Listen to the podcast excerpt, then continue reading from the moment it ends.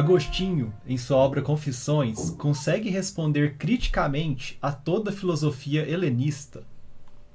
Ah, cara, eu não sei se era a intenção dele.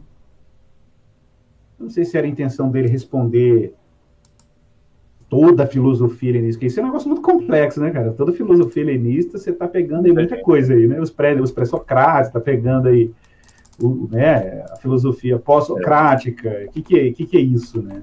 É, agora, não tenho dúvida que existe uma antítese com a, o, a maneira é, pagã em geral, que eu gosto muito de citar como exemplo Luc Ferry, né? Luc Ferry, quem não conhece, é um filósofo francês, é, ateu, que tem um livro. Como é que o título em português? Eu tenho só, eu tenho o título dele em inglês.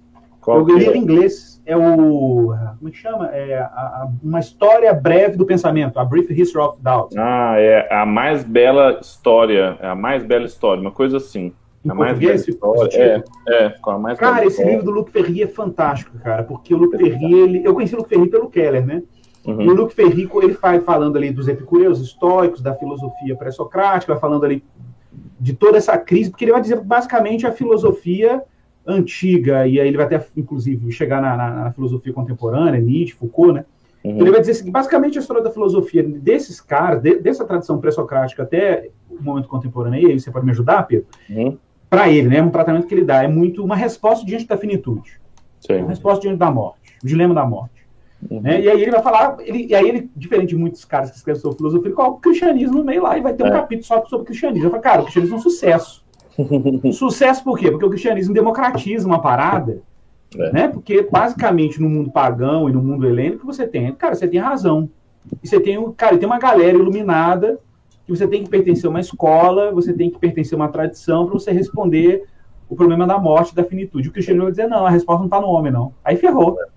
É. Quando você disse que a resposta não está no homem, mas a resposta é uma, é uma graça, que a resposta é transcendente, você fala assim, cara, então um cara que é, sei lá, mora, o cara é escravo, senhor de escravo, o cara está na corte, ele está, no, sei lá, no palácio romano, uhum. todo mundo pode ter acesso, e para ter acesso é um acesso transcendente. É um bem que vem de fora. Então ele fala, cara, isso revoluciona completamente assim, o Ocidente.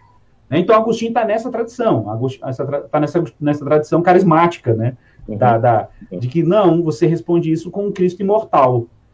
E aí você arrebenta, porque pensa, um império cuja economia, cuja gestão era baseada no medo, no poder da espada, você tem uhum. uma série de correntes filosóficas que vão tentar dar explicação para isso, mas quem tem acesso? Quem tem acesso é uma elite, não é todo mundo. E aí tem um cristianismo por baixo ali, capilarizando né, a história ocidental, chamando um monte de gente de pobre e tal, e de repente começa intelectuais também a abraçar isso, e aí o negócio é o seguinte, vem de fora. Agostinho é um exemplo disso, né? É uma amostragem disso, né? Ambrose, esses intelectuais. Então você fala assim, cara, o que, que é isso? É que tem um negócio que vem de fora mesmo. Então, assim, nesse sentido, eu acho que assim, confronta sim. a filosofia em sentido geral. Talvez sim, porque pega lá, né? na raiz disso. Fala aí, Pedro. Eu, eu assim, antes de falar da pergunta, eu gosto muito do Luc Ferri, assim, muito, muito, muito. Se alguém, assim, os meninos estão aqui estudando filosofia, não é um nome, assim, que a gente escuta fácil, por ele ser um filósofo, assim, que combateu muito um pessoal que virou cânone, e ele também depois... É, é mesmo? É, e depois ele enredou assim, escrever para todo mundo, e ele virou uma espécie de filósofo pop, o pessoal acha que ele é assim, ele é bobinho, mas não é. Ele uhum. escreveu um livro chamado Pensamento 68, que ele escreveu contra o Foucault e o Derrida, o pós-estruturalismo, mostrando assim, que o pós-estruturalismo, é, eles nada mais são do que releituras da filosofia é, é, alemã. Então, assim, o Foucault tá tudo no Nietzsche, o Derrida é. tá tudo no Heidegger. Só que ele escreveu isso enquanto os caras estavam vivos. os caras lerem, entendeu? Então, as histórias, a biografia dele é maravilhosa, porque as histórias é assim. Os Ô, caras louco. leram o livro choraram, assim. Teve gente que queria pegar eles no final das palestras, ficava esperando é ele pra bater cara. nele. Então, assim, era, é maravilhoso. É um livro dele do Alain Renault. Renault. E aí, então, assim, ele tem uma trajetória filosófica assim, muito boa, estudando os alemães, por isso, assim, que ele...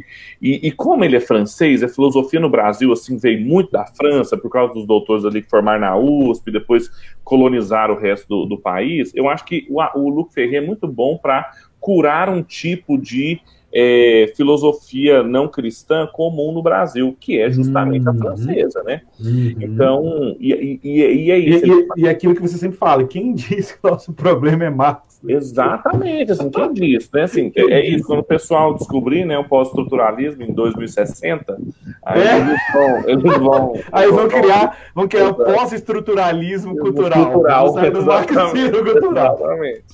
Então, e o Luc Ferry, por que, que o Luc Ferry é legal? Ele é francês, ele tá lá na mesma época dos caras, ele tá falando assim, olha, isso aqui é uma falácia, e ele, é. apesar de ateu, ele coloca sempre o cristianismo. Tem um livrinho dele, que é exatamente isso que o Igor falou, que chama Tentação do Cristianismo, que é uma palestra dele com um historiador da Idade Média, muito boa, falando da soteria, pagã, da soteria cristã. Exato. Muito bom, muito bom. É, o Luc Ferry, ele é sensacional por isso, porque ele vai, ele vai fazer, no final, ele vai dizer o seguinte, que está em jogo, que está em discussão, soteriologia.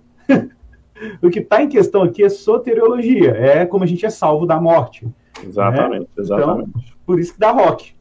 Por isso que dá é, rock. É, muito bom.